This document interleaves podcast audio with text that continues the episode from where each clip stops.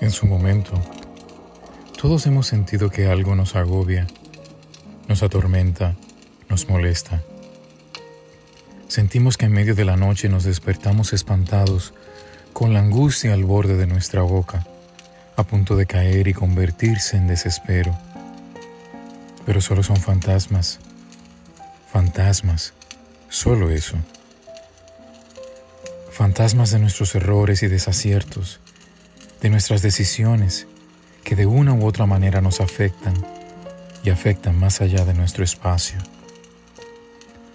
Fantasmas, no más que eso, con cadenas largas que se arrastran por las noches, cuyo sonido estridente nos despiertan y nos espantan.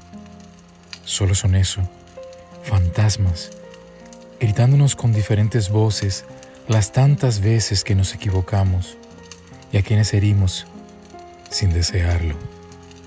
Simplemente fantasmas llamados decisiones, palabras, encuentros, mentiras, actuaciones, puras máscaras.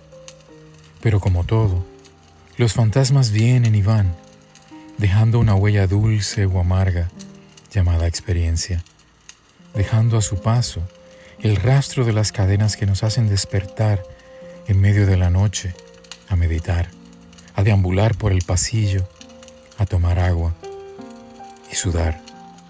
Pero así como los fantasmas llegan, así mismo se van. Es cuestión de admitir que existen.